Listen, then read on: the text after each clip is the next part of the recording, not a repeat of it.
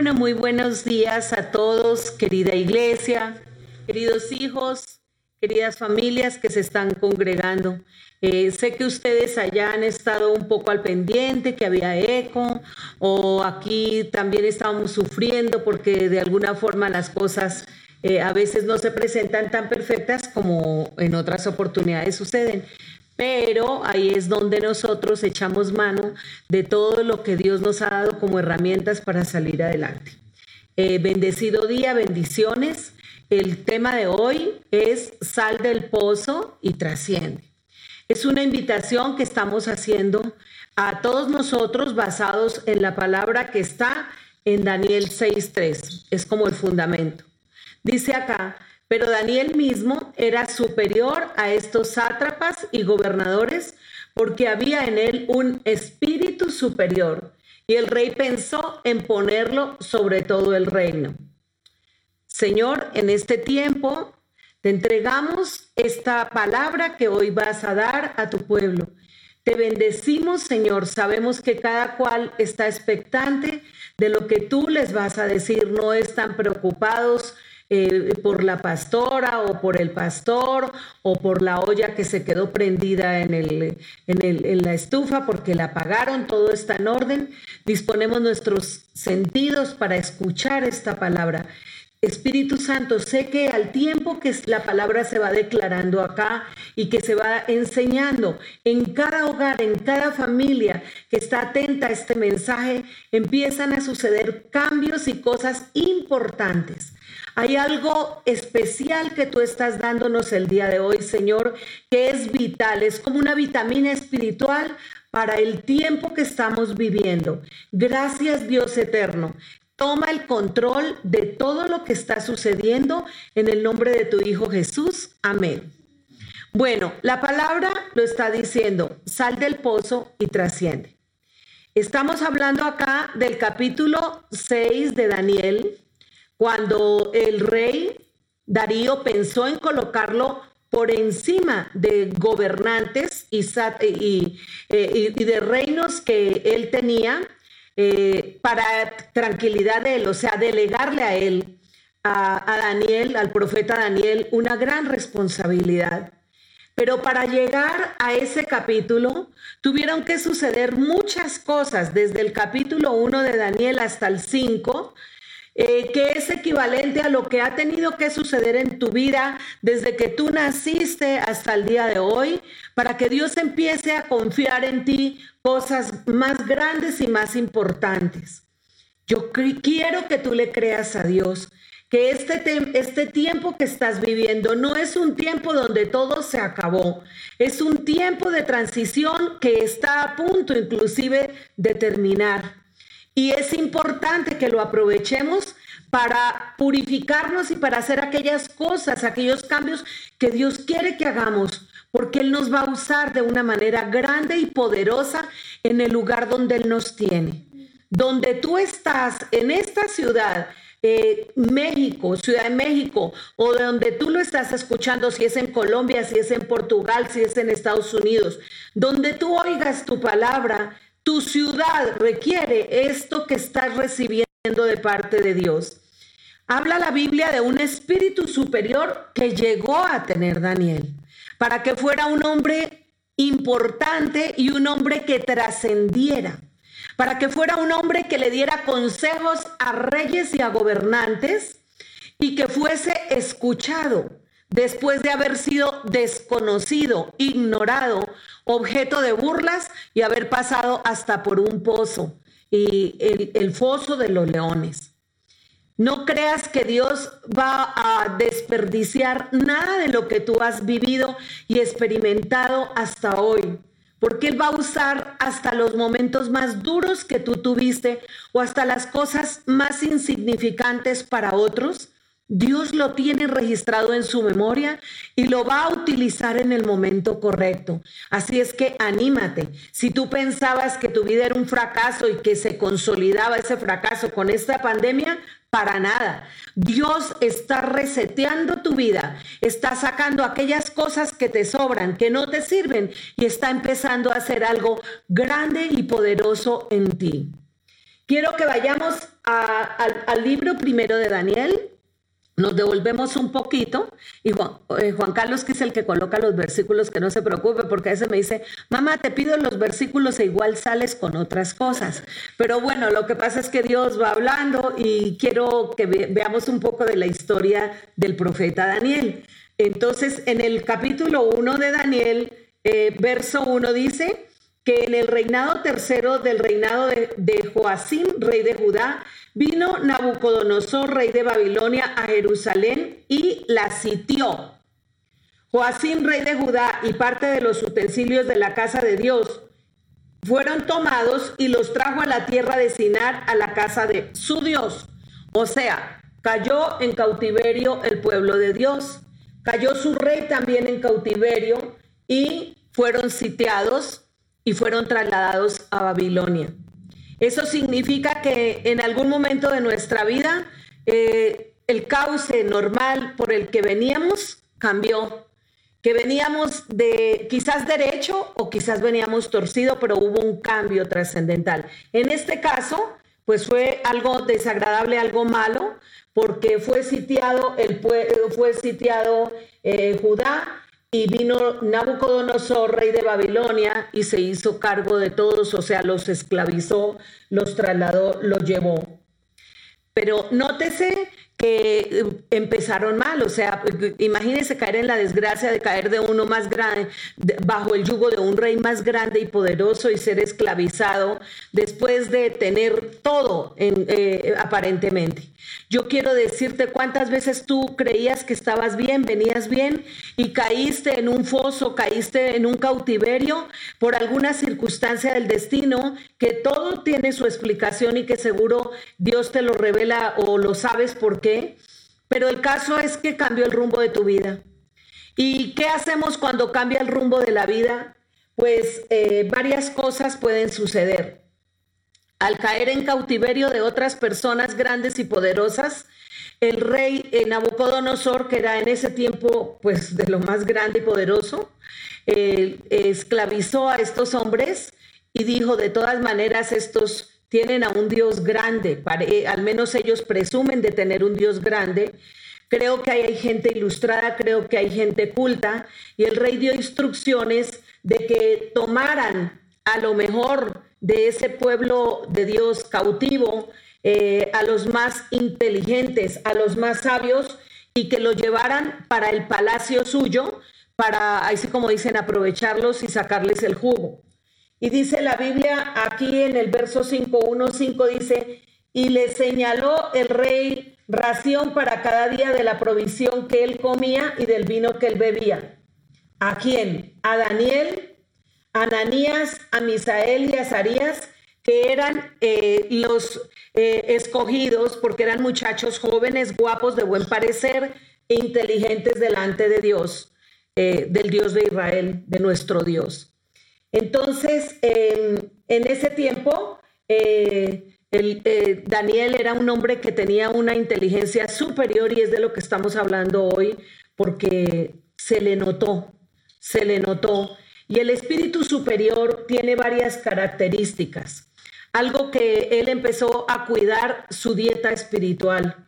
Y le dijo al jefe de los eunucos, del rey Nabucodonosor que por favor no le hiciera comer de lo que el rey les había asignado, ni del vino que él tomaba, eh, porque ellos tenían su ayuno, su dieta especial, y que fuera esto por 10 días que le diera la oportunidad, convenció al jefe de los eunucos porque eso es algo que tiene el Espíritu Superior. El Espíritu Superior que Dios ha depositado en ti y en mí a través de conocer a Jesús es un espíritu que insiste que nos hace eh, tender hacia lo bueno y que nos hace luchar por aquello que creemos. Y ese espíritu hizo que se convenciera al rey de los eunucos para que comieran una dieta propia que vemos en el ayuno de Daniel cuando empezamos el año o cuando hacemos el ayuno de Daniel. Pero lo cierto del caso es que les dieron permiso para hacer esa dieta por 10 días. Parece curioso, pero fueron 10 días los que se pidió y 10 y, resulta que el rey se dio cuenta que el resultado era bueno, aunque no sabía las causas, pero resultó que Daniel y sus hombres eran diez veces mejores que los magos y los astrólogos que había en todo su reino. Vuelve a aparecer el número 10 en la Biblia. Ustedes saben que los números tienen una significación especial. Acaba de pasar una década y empezamos una nueva década en el 2020. Proféticamente esto tiene significados muy especiales. El número 10 eh, nos hace recordar del pacto y la responsabilidad que tenemos los hombres delante de Dios. Diez fueron los mandamientos, diez son los dedos de las manos, diez son los dedos de los pies. Es un número de responsabilidad, eh, digamos que también eh, profética y apostólica. Es un número donde empiezan cosas completas y nuevas o completamente nuevas. ¿Quién iba a creer que en esta década iban a suceder cosas tan tremendas y que empezáramos de esa manera? Pero yo les tengo una noticia. Si Dios permitió que estuviéramos en esta, en esta década y en este tiempo, es porque Él sabía que nos iba a dar una sabiduría y unos dones especiales para trascender eh, ahí. Y de eso se trata. Eh, que, pensemos como pensaba Daniel con un espíritu superior, porque él en vez de afligirse, otro estaría, no, se acabó mi vida, ya yo estaba aquí eh, contento, estaba organizado, me están trasladando a un lugar de esclavitud. No, él mientras lo estaban llevando con cadenas o como fuera, con malos tratos, eso era externo, pero internamente él ya estaba pensando cómo salir de esa situación.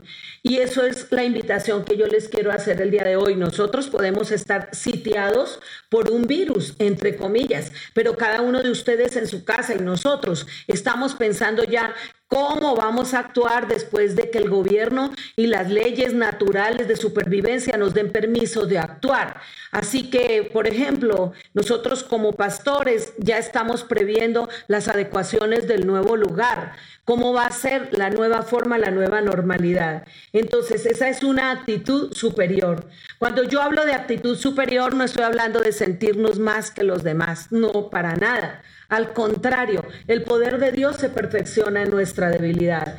Cuando yo hablo de una actitud superior, es una actitud como la de Daniel, que fue capaz de ver por encima de lo que estaba pasando al punto de llegar a colocarse él y sus amigos en una condición más favorable que los propios asesores y amigos íntimos del rey que los había esclavizado. Y eso se ve aquí en la palabra de Dios eh, que Daniel nunca dejó de orar, porque ese era el secreto de él. Dijo, yo con mayor razón voy a orar. Y ahí en Daniel 2, 18 dice que él le pidió a, a sus amigos que por favor orasen para que el Dios del cielo tuviera misericordia y le revelase los misterios que el rey quería eh, que le fueran revelados. Porque Nabucodonosor, esa es otra historia, otro tema, pero quería que se le revelara el sentido de sus sueños y ninguno de sus brujos, sus hechiceros y sus asesores fue capaz de revelar esos designios. Solamente Daniel lo pudo hacer. Pero aquí hay un gran misterio y aquí es a donde yo quiero que lleguemos. En el versículo 19 eh, dice que el secreto fue revelado a Daniel en visión de noche, por lo cual bendijo Daniel al Dios del cielo. ¿Sabías que cuando tú oras y cuando tú pones a orar a otras personas por una causa, como decir nosotros orar y orar por nuestra ciudad y pedir intercesión por nuestros gobernantes, aunque no nos caigan bien algunas de sus decisiones, con mayor razón debemos orar, independientemente de lo que nos estemos sintiendo, si desamparados, si tristes, o a lo mejor que nos esté gustando lo que está, lo que ellos están haciendo, porque hay un gobierno superior que es más interesante y más poderoso. Pero nosotros debemos honrar a Dios. Cuando nosotros le damos a Dios la honra, se destapan todas las bendiciones. Este es un secreto muy poderoso que yo quiero que lo tengas en cuenta porque este es el tiempo. Después de todo lo que nos predicó el pastor de los montes, que debíamos conquistar los montes, háganme recordar el monte de la familia, el, monte de la economía, de, los medios, de la celebración, de gobierno, ese me gusta mucho. Bueno, todos esos montes, no los podríamos conquistar con nuestros propios dones ni con nuestro propio intelecto. Esos montes se, se, conquistan con el poder de Dios. Y para conquistarlos, Daniel sabía que tenía que honrar a Dios. Y la honra iba más allá. ¿Sabe qué hizo Daniel? Bendijo a Dios. Y ustedes dirían, bueno, pero Daniel bendiciendo a Dios. Sí, Daniel bendijo a Dios. Perdón, me regalan agua. Dice acá, bendición a Dios. Daniel habló y dijo, sea bendito, en, verso 20, Daniel 2.20, sea bendito el nombre de Dios del siglo en los de siglo en siglo, porque suyos son el poder y la sabiduría. Él muda los tiempos y las edades, quita reyes y pone reyes. Da la sabiduría a los sabios y ciencia a los entendidos. Él revela lo profundo y lo escondido. Conoce lo que está en el corazón de los hombres. A ti, oh Dios de mis padres, te doy gracias y te alabo porque me has dado sabiduría y fuerza y ahora me has revelado lo que te pedimos, pues nos has dado a conocer los asuntos del rey. Así que, muy bien, entonces eh, vemos cómo Daniel bendijo a Dios. Yo dije, wow, yo no sabía que, o sea, como que no me había caído tanto el 20 de que nosotros bendecimos a Dios. Cuando bendecimos a Dios, tocamos su corazón y Él, ¿qué hace? Nos bendice. Lo vemos luego en segunda, en Daniel, segunda, ahí seguimos, capítulo 2, 48. Dice, entonces el rey engrandeció a Daniel y le dio muchos honores y grandes dones y le hizo gobernador de toda la provincia de Babilonia y jefe supremo de todos los sabios de Babilonia. Y Daniel solicitó del rey eh, y obtuvo que pusiera sobre los negocios de la provincia de Babilonia a Sadrach, a Mesas y a Nego y Daniel estaba en, el, en la corte del rey. O sea, él logró no solamente tener una influencia poderosa para él, porque Dios lo bendijo, y lo puso en la corte del rey por encima de los sabios que aconsejaban al rey, sino que a sus amigos los puso sobre los negocios del reino. ¿Qué está diciendo esta palabra? Eh, fíjese que las finanzas, fíjese que la bendición financiera, los negocios, nunca está divorciado de la vida y del poder y del, del poder espiritual que Dios nos da. Al contrario, los recursos los hizo Dios para que nosotros pudiésemos gobernar y pudiésemos tener soluciones no solo para nosotros, sino para otros. Entonces, quiero decirte que eso es lo que en el lenguaje de los psicólogos se llama actitud. En la Biblia se habla de un espíritu superior o espíritu de excelencia. Y nosotros en el, mundo o mundial lo llaman actitud. Entonces, por eso recuerden que, por ejemplo, eh, cuando hablábamos de antes de conquistar a, la tierra prometida, hubo dos espías que tuvieron un espíritu diferente, una actitud superior. Números 14.2 dice que por cuanto hubo en Caleb otro espíritu y decidió ir en pos de Dios, Dios lo metió en la tierra donde llegó y su descendencia tomó la posesión. Transmítelo, es que lo estoy, lo estoy parafraseando si quieres, o sea, cópialo tú, números 14.2 para que lo tengan en, en su, solo que yo lo declaro como una realidad para ti. Cuando uno tiene un espíritu superior por el Cristo que lleva dentro y ve las cosas como Dios las ve, no como se ven en lo natural, lo declara y lo establece en el mundo espiritual, Dios te da esa tierra que pisó la planta de tus pies. Entonces, la actitud es el conjunto de pensamientos, ideas y acciones que una persona adopta para conducir su vida eh, y proyectarla a los demás. Es el poder de ver los problemas por encima del promedio juntamente con la solución. Porque a veces la gente se embota en el problema, que no está mal ver el problema, es el principio de la solución, pero no ve la solución. Una actitud superior ve al lado del problema la solución. ¿Por qué? Porque cree que no es en su fuerza, sino en el poder de Dios que él, eh, eh, se están dando las cosas. Juan Wesley alguna vez, eh, lo conocemos, el gran evangelista y avivador, iba con un hombre preocupado porque se sentía imposibilitado para conquistar sus promesas estaba frustrado, decía, estoy rodeado de enemigos, estoy rodeado de deudas, estoy sitiado. Hagan de cuenta como muchas personas se han podido sentir en este momento, en estas circunstancias. Y le decía, no sé qué hacer. Y de pronto Juan Wesley vio una vaca que los estaba mirando por encima de una barda a los dos. Y le dijo al hombre perturbado, mira a esa vaca. Y dijo, eh, ¿por qué crees que esa vaca nos está mirando por encima del muro? Y el hombre, como estaba, seguía pensando en su problema en vez de pensar la pregunta que le estaban haciendo. Dijo, no sé, ni, ni qué caso tiene que la vaca nos mire por encima del muro. Le dijo Juan Wesley, es que la vaca nos mira por encima del muro porque no puede ver por dentro del muro. Lo mismo nos pasa a nosotros. Tenemos que ver por encima de la barda, tenemos que ver por encima del problema, del montón, por encima de la montaña, que son las oposiciones que tenemos, para ver al otro lado qué es lo que vamos a encontrar. Entonces, esa es la actitud correcta. Estaba recordando justamente que nosotros recién casados, porque de alguna manera es como caer en un pozo cuando, cuando, cuando tenemos problemas tan graves como los que están, estamos viviendo en lo natural, es como caer en un pozo, caer en un foso.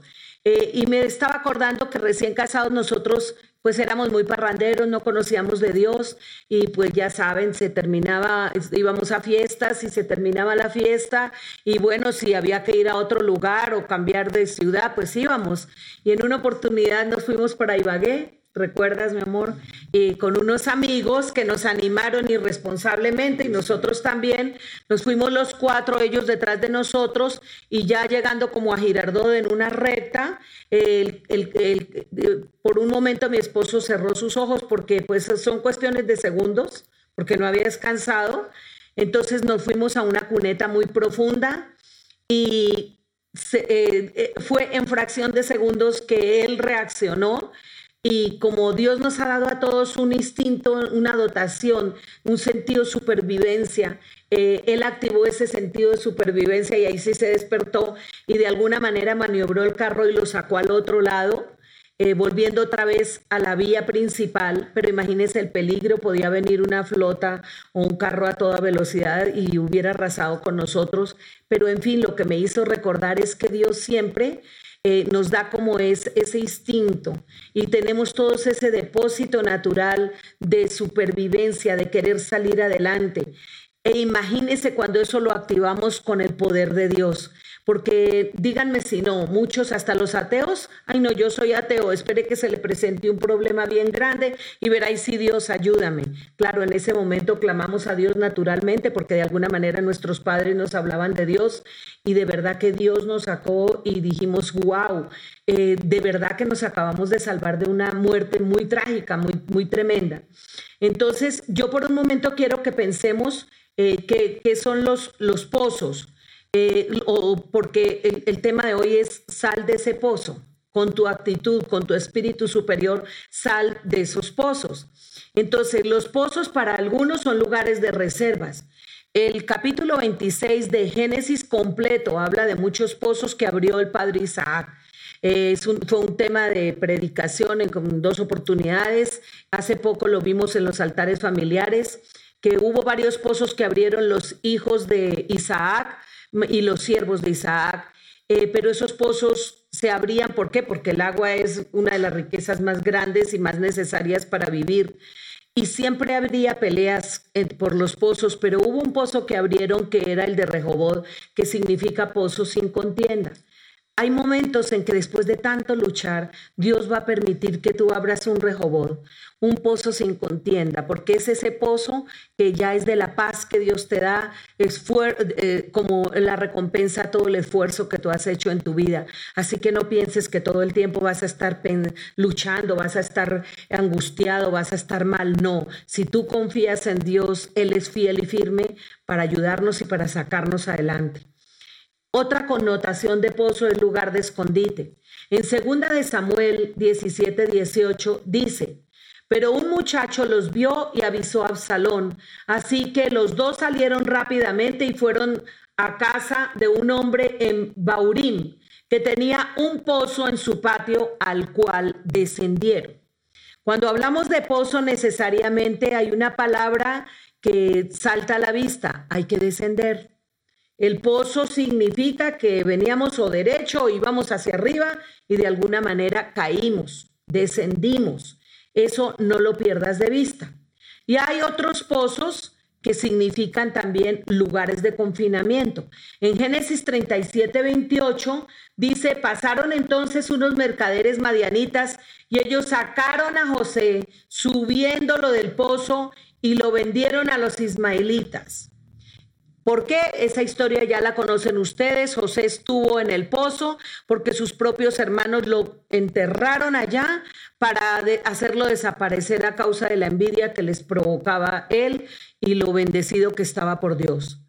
Cuando tú eres bendecido por Dios, aunque estés en un pozo, aunque nadie te esté escuchando, aunque grites y creas que nadie te va a socorrer, hay un Dios en el cielo que tiene un brazo extendido más poderoso que cualquiera para sacarte de ese lugar. Pero es importante que tú entiendas que quieres y que debes tú querer salir de ese lugar. Porque hay gente que se acomoda en los pozos no quiere salir de la cisterna. Dice, bueno, mínimo aquí tengo donde dormir y quizás aquí no me llueve. Pero esa no es la condición de un hijo de Dios. Tenemos un espíritu superior para salir de esos pozos. Entonces, ir de un lugar alto a otro más bajo es lo que significa lo que les digo, caer en un pozo. Eh, eso significa descender. También significa descender en el arameo, al buscar el origen de esta palabra, es pasar de una categoría a otra inferior, es proceder por generaciones sucesivas de una persona o linaje, bajar. No sabemos en qué generación tú bajaste, tú descendiste, pero este es el tiempo en que tu generación va a, a, ascender por causa del Santo de Israel que te puso nombre y que te saca. Tú tienes que creerlo. Tú, tú eres escogido por Dios como José para salir no solo él, sino sacar a toda su familia del pozo de la desesperación, del pozo de las deudas, del pozo de la deshonra, del pozo del desprecio, del destierro. José sufrió como nadie el destierro, sufrió el rechazo de sus hermanos, sufrió tantas penalidades ¿Y acaso tú crees que Dios no usó todo eso para que de la noche a la mañana José pasara de una celda muy oscura, de una cloaca muy fuerte, al palacio del rey? Dios quiere usar todo aquello que hemos vivido en ese foso y que salgamos de allí, pero para eso requerimos ese espíritu superior del que está hablando la Biblia. Entonces, actitudes frente al pozo. O nos acomodamos en él o nos convertimos en unos pioneros conquistadores del nuevo lugar al que queremos subir. De quién está rodeado para salir del pozo es muy importante, porque fíjese que eh, estando en el pozo hay algo interno que nos va a sacar. Es ese espíritu superior que Dios le dio a Daniel y que nos dio a nosotros por Cristo Jesús.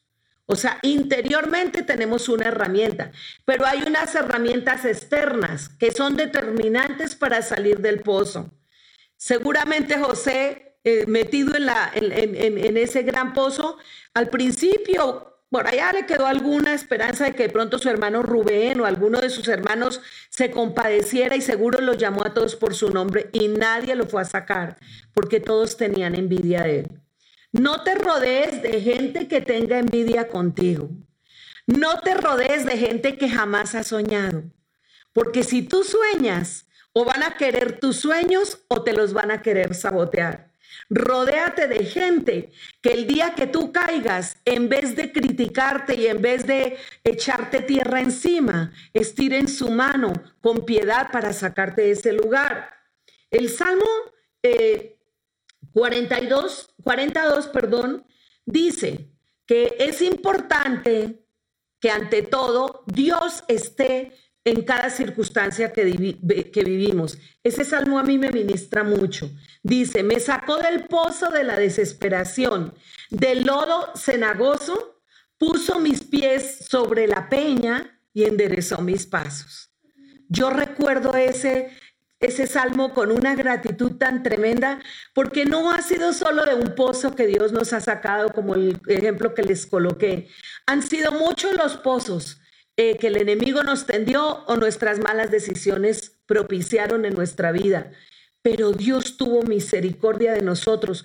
Invocamos su nombre y dice, me sacó del pozo de la desesperación, del lodo cenagoso. O sea, imagínate esa escena, enlodado en una cisterna horrible y de allá Dios nos saca Pone nuestros pies sobre la peña. Recordemos que la peña es la roca. ¿Y quién es la roca? Jesús es nuestra roca. ¿Y qué más hace Dios?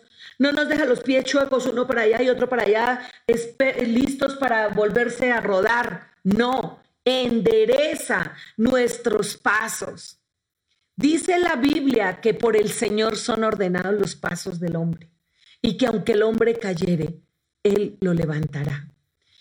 Así que, mi querido y estimado hijo y hija, amigos, Dios nos levanta.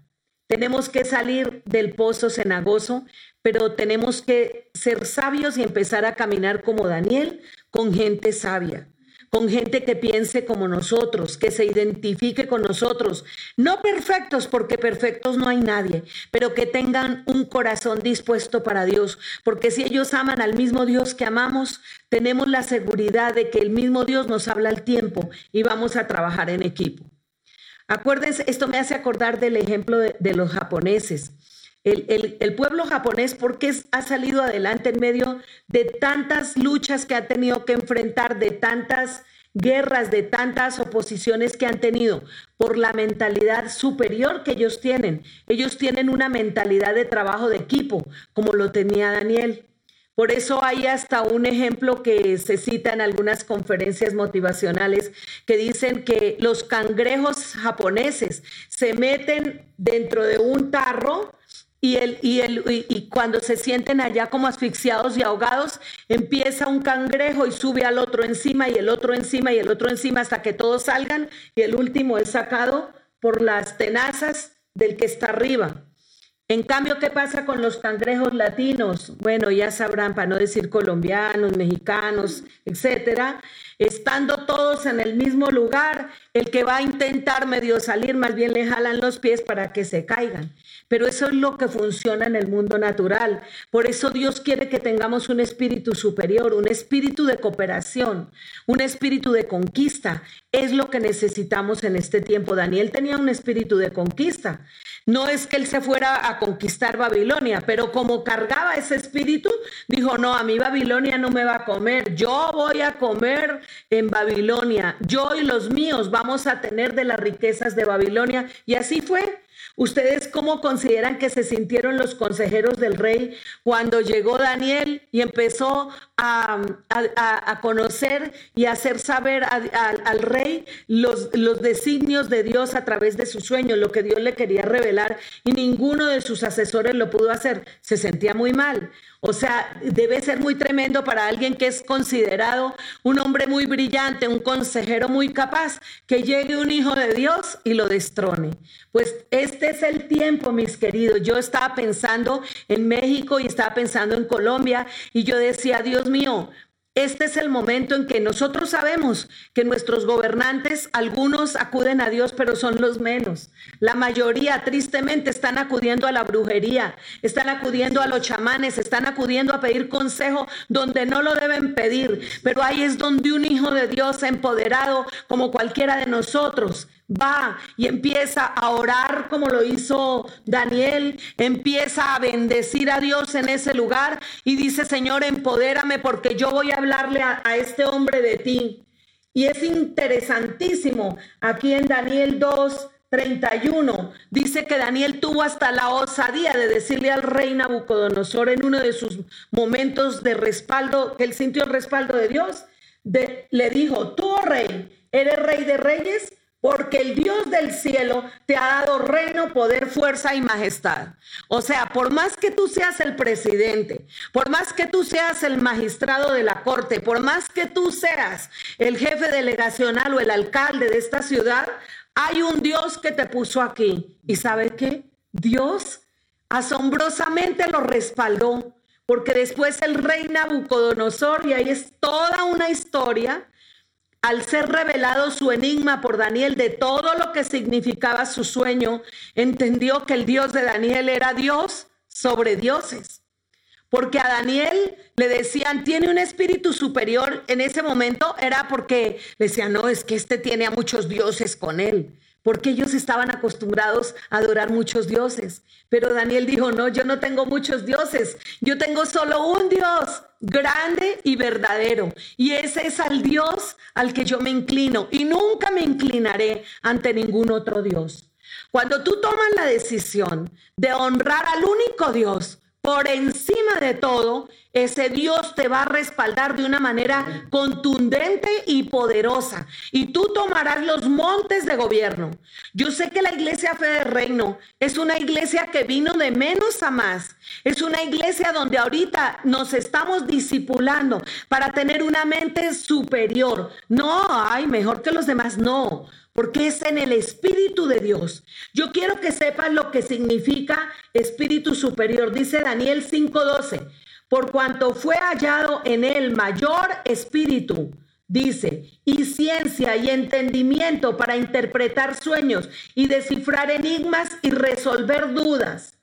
Esto es en Daniel, al cual el rey lo puso eh, por nombre Belsasar. Llámese pues ahora Daniel él te dará la interpretación. O sea, Daniel no solamente estuvo como consejero del rey eh, Nabucodonosor, sino que después el rey Darío y el rey Ciro lo tuvieron como consejero en sus cortes. Ojo, si tú crees en el Dios Todopoderoso del cual yo te estoy hablando, tú serás requerido y serás tierra deseable en lugares de gobierno y en lugares donde se requieren grandes soluciones. Así otros te rechacen, así otros te pongan zancadilla. Tenemos en este momento la unción de gobierno, esa unción gubernamental que Dios nos está dando. Y yo declaro, establezco y profetizo sobre tu vida que si tú tomas esta palabra en serio, Dios, el Espíritu Santo te está dotando de esa unción y vas a ver lo que te llamará gente de primer orden, que ni siquiera conocía a Dios y va a empezar a decir, Julie, háblame, háblame, Raúl, háblame, Lino, háblame, Juan Carlos, háblame. Dime, dame, abre tu boca, aconsejame, porque lo, todo lo que yo he aprendido no funciona hasta ahora como lo que veo que a ti te ha respaldado. Somos principales por la gracia del Dios Altísimo. En, la, en, la en otra traducción del lenguaje actual dice, ese joven puede explicar los sueños y las cosas más difíciles y misteriosas. O sea, no se trata ni de la edad, se trata es quién es el Dios que te sostiene a ti jovencito, en vez de estar pensando, ay, aquí se me acabó todo pegado ahí al internet, a una computadora, pegado al WhatsApp. Mijo, despabilate, como digo yo, empieza a soñar en grande, a ver quiénes me van a requerir, a qué naciones voy a ir a predicar la palabra, porque hay naciones que están esperando a esos jóvenes de fe de reino, a esos jóvenes cristianos, están esperando que vayan a hablar de ese Dios viviente, porque es el Dios viviente el que nos sostiene. Y ahí en la versión internacional también me gustó, dice, es ese hombre el que tiene una mente aguda, amplios conocimientos e inteligencia y capacidad para interpretar sueños y explicar misterios y resolver problemas difíciles. Las personas con un espíritu superior tenemos la capacidad no solo de resolver un problema casero, porque sabes que la receta es la misma. El mismo esfuerzo que yo hago para resolver un problema casero es el mismo esfuerzo que yo puedo gastar para resolver un problema delegacional, un problema de una ciudad, un problema de un país. Y Dios nos va dando la fórmula y la va engrandeciendo y la va dimensionando, porque Él es el Dios de la expansión. Él es el Dios que extiende nuestras posibilidades, que ensancha la planta de nuestros pies. Ese espíritu de conquista que tuvo Josué para entrar a la tierra prometida era un espíritu superior. Pero no porque Josué fuera gran cosa, sino porque Dios le dijo, no temas, esfuérzate y sé muy valiente para que hagas prosperar tu camino y todo te salga bien. O sea, hay que esforzarnos, tenemos que esforzarnos. El secreto de él y sus hombres. ¿Qué pasó con los secretos de Daniel y sus hombres? Estamos aprendiendo, ¿verdad, iglesia? Estamos aprendiendo. Bueno, muy bien, entonces yo veo aquí a la gente muy entusiasmada, supongo que allá también lo están. Entonces, primero que nada, se alimenta de la palabra de Dios. El segundo punto, congregarse. Daniel tenía su altar, tenía su casa de fe, su casa, porque él reunía a sus, a sus socios, a sus compañeros y decía, vamos a orar y vamos a meditar en la palabra de Dios. Así que eso no pasará de moda. Eh, podremos haber sido modificados en la forma de hacer iglesia, pero el congregarnos, el volver ese día a reunirnos va a ser muy importante porque la coinonía es bien importante. Darle el primer lugar a Dios en todo, y renunciar a los otros dioses.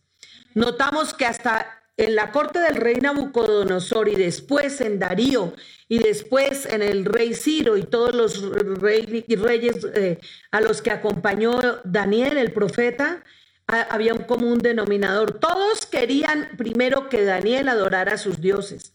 Y Daniel terminó diciendo, yo les puedo ayudar, les puedo asesorar en lo que sea, pero a costa de mi vida no voy a renunciar a Dios.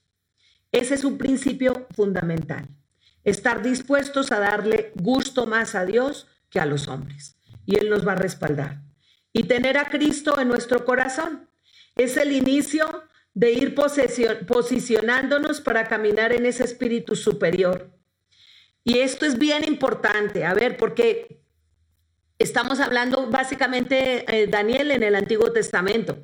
Pero cuando a Daniel en el reinado del rey Darío lo metieron al pozo de los leones, eh, era él y sus tres compañeros, o sea, eran cuatro. Pero cuando llegó el rey Darío a sacarlo de allá o a ver qué había pasado, es larguísima la historia. Pero bueno, él llegó allá, eh, Darío simpatizaba por él, pero no podía ir contra las normas de, de ese lugar. Y a Daniel lo llevaron allá porque estaba dándole culto a un dios diferente a los dioses que ellos adoraban. Entonces el rey Darío decía, Dios mío, yo quiero salvarlo, pero no puedo porque no puedo ir contra las normas. Pero él en el fondo de su corazón oró y ayunó, increíble. Cuando uno tiene la gracia y el favor de Dios, hasta la gente que no conoce de Dios quiere que a uno le vaya bien. Yo de verdad, familia, quiero decirles, no nos desanimemos porque hay muchos jueces que no conocen de Dios. Esto para mí ha sido una revelación muy tremenda. No nos desanimemos si nuestros gobernantes eh, no están haciendo las cosas en todo como dice la palabra de Dios. Oremos por ellos, porque Dios nos va a dar una gracia muy especial para generar cambios y posibilidades, y aún ellos se van a alegrar de que nosotros vayamos a participar eh, y a enderezar cosas que ellos no pueden resolver. Amén. Entonces, eh, Efesios 1.3 dice, eso es Nuevo Testamento, y esto es bien importante. Porque aquí ya, eh, ah, bueno, pero les estaba diciendo que cuando fue el rey Darío a sacarlos a los cuatro del pozo de los leones, no vio a cuatro, sino a cinco. Y dijo, ¿aquí qué pasó? ¿Por qué hay cinco por acá? O sea, ¿cómo? ¿De qué se trata? Si está Daniel y sus tres hombres. Y en el horno también estaba el ángel de Jehová. ¿Y quién es el ángel de Jehová? Jesús. Entonces, yo me estaba imaginando que esta ciudad y tu ciudad, porque ahorita el problema es mundial, es como en este momento, en lo natural, como si estuviéramos en el foso de los leones donde hay tanto enemigo, donde hay tanta, tanto peligro, porque vamos por una calle y que aquí no se me va a pegar el virus y que allí que para comprar tenemos que tener máscara, tenemos que tener tapabocas, que allí está contagiado, que este tiene cáncer, que este tiene coronavirus, tremendo, como estar en un pozo de los leones. Pero Dios manda el ángel de Jehová. Y el ángel de Jehová, cuando invocamos su nombre, es Jesús. Así que nosotros tenemos a Jesús en esta ciudad. Él está ayudando a todos esos médicos, a todas esas enfermeras, está ayudando a todos esos personales administrativos sencillos y humildes que están tan angustiados.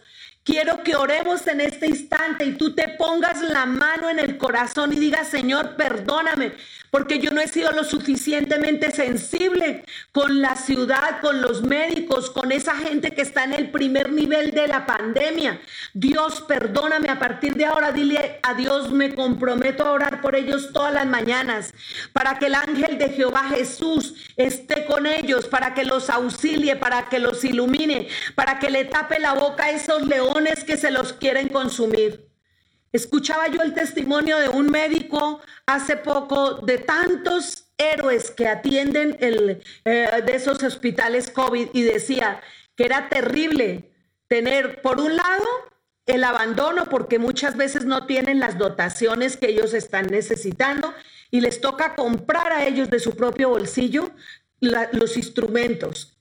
En otro, ser rechazados por la sociedad, tener que cambiarse no sé cuántas veces para que no les vean su uniforme de enfermeros. Y llegar a su casa y no poder ni siquiera abrazar a sus hijos y a su pareja por temor a contaminarlos. ¿Ustedes saben lo que es eso?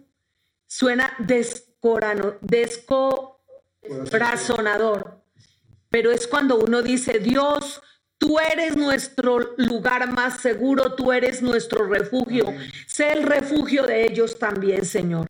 Dios mío, ayúdalos. Levantamos los brazos de esa gente, Señor. Los bendecimos, Señor. Y este es el tiempo de predicarle el Evangelio a esas personas. Ayer Laura en, en el grupo de oración, porque hicimos una, la, reunión de oración de la, de la Congre, que estuvo preciosa, poderosa, y ella nos decía que... Eh, un líder comunitario que abrió desayuna, eh, no, más bien comedor para darle a la gente pobre, que nosotros en alguna forma pues estamos orando por ellos y también los patrocinamos, eh, se enfermó, está enfermo. Y entonces ella decía que le daba mucho pesar porque siendo un hombre tan bueno, pero no tenía Dios en su vida y que le preocupaba eso. Y salió de la plática ahí en esa reunión el que fuera y le compartiera de Dios eh, con sus cuidados y sus medios, lógicamente. Y ella seguramente llamó, no sé de qué manera se comunicó con él. Y el hombre se puso a llorar y dijo, necesito de Dios, necesito que me sigan hablando de Dios.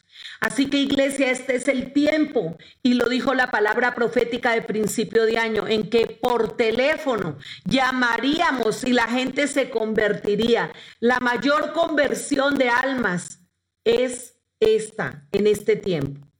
Entonces, ahora sí vamos con Efesios 1.3, dice, bendito sea el Padre de nuestro Señor Jesucristo que nos bendijo con toda bendición en los lugares celestiales en Cristo Jesús con toda bendición. Entonces, hagamos una cosa. Pongamos una línea imaginaria en el espacio. Por encima están, perdón, los lugares celestiales, donde están nuestras bendiciones, donde está Dios. Por debajo está la lógica humana, lo terrenal, la solución de los problemas a nuestra manera. Pero ojo con esto, porque esto es un poco diferente a lo como lo habíamos analizado en otras oportunidades. Cuando recibimos a Jesús, subimos de aquí al trono y resucitamos juntamente con Él. Nuestro espíritu empieza a salir de lo más profundo de donde haya estado perdido o arrojado o enclaustrado y empieza a ascender nos sentamos junto con Cristo en lugares celestiales. Aunque nuestro cuerpo esté aquí, nuestro espíritu está gobernando junto con Cristo. Esto es una revelación muy poderosa y quiero que tú te apropies de ella, porque aunque estamos rodeados de pandemia, aunque estemos rodeados de ataques ah, financieros, de deudas, de preocupación, nuestro cuerpo estará acá pero nosotros junto con Cristo 24 horas estamos gobernando sobre nuestras ciudades, sobre nuestros hijos, sobre la pandemia. Y nosotros tomamos autoridad desde allá en el nombre de Jesús de Nazaret y declaramos que todo lo que el enemigo ha querido usar para dañar al pueblo, para dividir a la iglesia, para que se cierren las iglesias, para que la gente se enferme, para que sus hijos no cumplan su propósito, Dios lo está utilizando. Jesús sigue en el trono y junto con nosotros estamos reorganizando la nueva forma de vida, la nueva forma de hacer iglesia.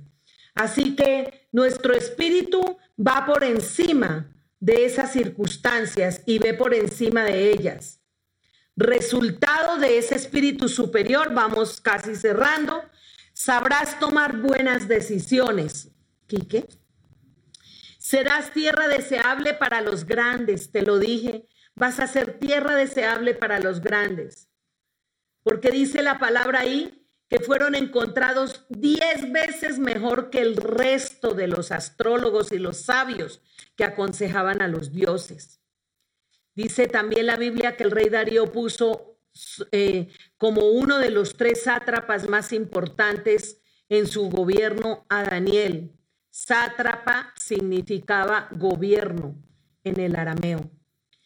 Entonces, un gobernante, imagínese un hijo de Dios, para ellos completamente extraño, costumbres diferentísimas, gobernando en medio de impíos, en medio de gente que no conoce de Dios.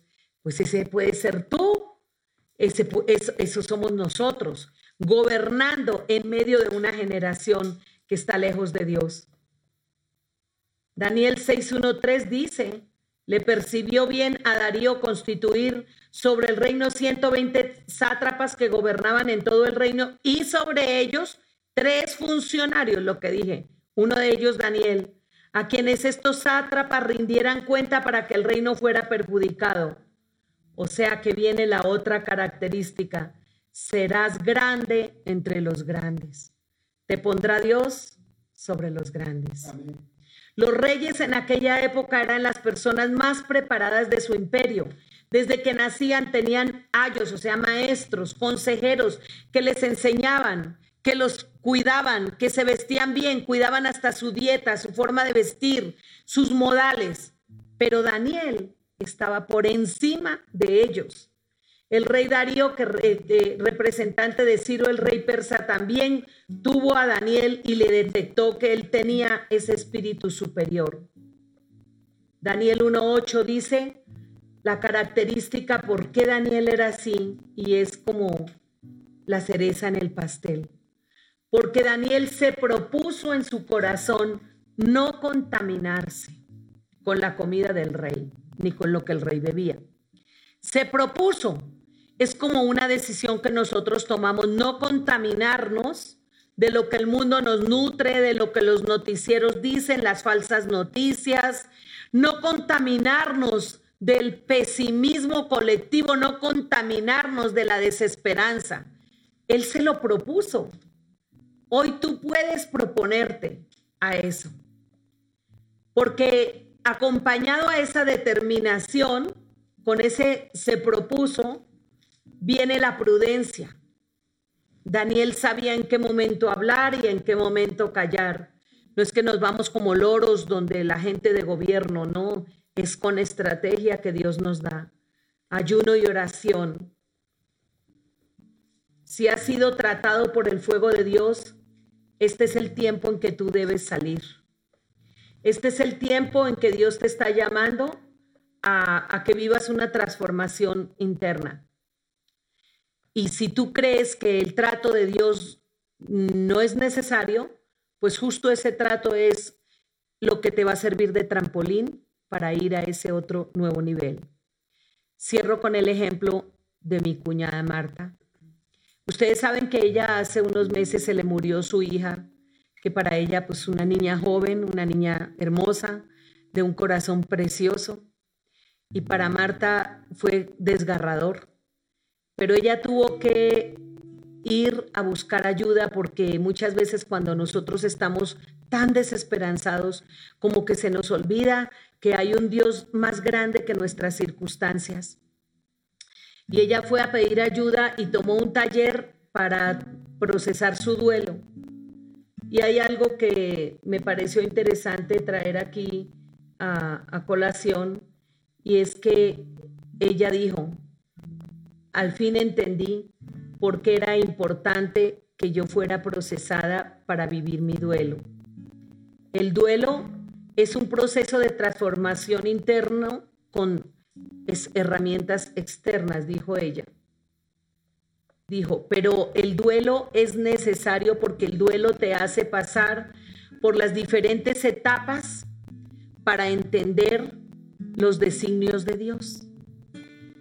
Y me pareció tan importante que colocó un ejemplo que había, entraron a un curso virtual de, como en una sala de Zoom como la que entramos al hacer la intercesión, toda la iglesia, y entraron 410 personas, dentro de las cuales había colombianos, mexicanos, canadienses y de Estados Unidos. Curiosamente, la gente más necesitada era la colombiana y la mexicana pero también eh, no había ahí denominaciones de cristianos, católicos, eh, budistas, nada. O sea, ahí puede haber de todas las religiones, porque eh, de eso se trataba ese, ese curso. Y lo más increíble es que empezaron a pasarlos por todos los procesos y que vienen los psicólogos y los tanatólogos y que opina el doctor, el, el, el médico, etcétera eh, para llegar a vivirlo, ayudarlos a, en los diferentes talleres a superar las etapas del duelo, que recuerden que primero viene la negación, eh, luego viene una fase de, eh, la negación es esto no me puede estar pasando a mí, luego viene una fase de negociación como que esto sí lo recibo, como que esto no, luego viene una fase como de aceptación y luego viene pues como el, el, el reconciliarse uno con, con Dios, y me pareció tan interesante que me imagino que budistas, me imagino que de otras religiones, hasta ateos que empezaron a tomar el curso, llegaron a la gran conclusión de que la única forma de sanar el corazón herido es el amor de Dios. Y que hay un ser superior dueño de la vida, así que para aquellos que estaban, entraron a ese curso pensando que en el laboratorio se pueden hacer tantas cosas y que no, que podemos disponer de la vida del ser humano, etcétera. Entonces, la gran conclusión es que la única forma para sanar ese corazón era arrancar todo ese dolor, toda esa ira, toda esa angustia que eh, tenían ellos cuando empezaron su proceso para instalar el amor de Dios. Y, para, y, lógicamente sacando el temor, porque donde está eh, el amor de Dios no hay temor. Dice la Biblia que el amor de Dios nos perfecciona y echa fuera el temor. Hoy yo quiero decirte familia, un espíritu superior no es otra cosa que tener a Cristo en nuestro corazón. Ya se los expliqué que el, ascenso nuestro empezó en nuestra vida el día que conocimos a Cristo. Es todo un proceso porque vamos de gloria en gloria y de victoria en victoria. Así que si alguno de ustedes no ha recibido a Jesús el día de hoy, yo le ruego que allá donde está eh, haga su oración y seguro que alguien lo invitó a entrar a, este, a, esta conferencia. Eh, pídale mayor oración y una mayor ilustración al respecto, pero repita conmigo, Señor Jesús, te necesito. Yo creo que a ninguno de nosotros nos sobra esta frase. Repita conmigo, Señor Jesús, te necesito. Tú eres, Señor, el que nos da la capacidad que le diste a Daniel para ser sabio en tiempos difíciles y para conquistar aquello que no es conquistable fácilmente. Señor, gracias. Ahora yo oro por ti y nosotros nos quedamos ahí. vamos a, vamos a, establecer algo. En este momento, Señor, yo declaro que este es un tiempo de reacomodo, Señor, en, en tu iglesia. Yo sé, Señor, que tú estás pasando por cada hogar, por cada lugar, por cada silla, por cada corazón que está necesitado de ti, Señor, y estás arrancando el temor. Cualquier raíz de temor que haya, de rechazo, tú lo arrancas y estableces el amor tuyo. Ese amor que sobrepasa todo entendimiento, Señor. Y profetizamos para este mes de junio que es clave en este tiempo porque es donde la, plena mitad del año 2020. Levántate, iglesia. Corre y sal al encuentro de lo nuevo que estoy trayendo a tu vida a esta tierra. Hay un cambio grande que está aconteciendo en la tierra. Es un reinicio de muchas cosas. Es el comienzo de nuevos ciclos en la creación. También en el ámbito espiritual hay comienzos de muchas cosas. Es un tiempo de manifestaciones poderosas de la gloria de Dios en esta tierra. El Señor dice, mi llamado para ti es, sal al encuentro de lo nuevo. No te quedes varado en este pozo añorando lo anterior, lamentándote de lo que perdiste, de lo que ya no está, de lo que se fue. Mucho de esto no te lo di yo, dice el Señor. Mucho de eso fue una carga que tú decidiste llevar encima y que yo no te había llamado a cargar. Levántate, sacude la melancolía, la tristeza, la angustia. Corre en pos de lo que he preparado para ti. Este es un tiempo en que mi espíritu te llenará con poder para crear muchas cosas nuevas, para abrir pozos nuevos, para conquistar nuevos montes. Y en cuanto a los jóvenes que hemos orado tanto por ellos, Señor, porque ellos no se pierdan esa herencia, Señor, esa herencia que solamente los años, la experiencia, la honra de ese profeta Daniel, que dicen que fue sabio entre los sabios cuando ya fue maduro, que entiendan que la madurez es necesaria. Yo bendigo a los jóvenes para este tiempo que han sido ungidos por parte de Dios. Y declaro que serán llamados, entrenados y ungidos porque tienen una asignación especial para este tiempo. Bendícelos, Dios, cúbrelos con tu sangre preciosa y que ellos salgan de ese estado mental normal en que se encuentran y vayan a un estado superior. En el nombre de Jesús de Nazaret. Amén y amén.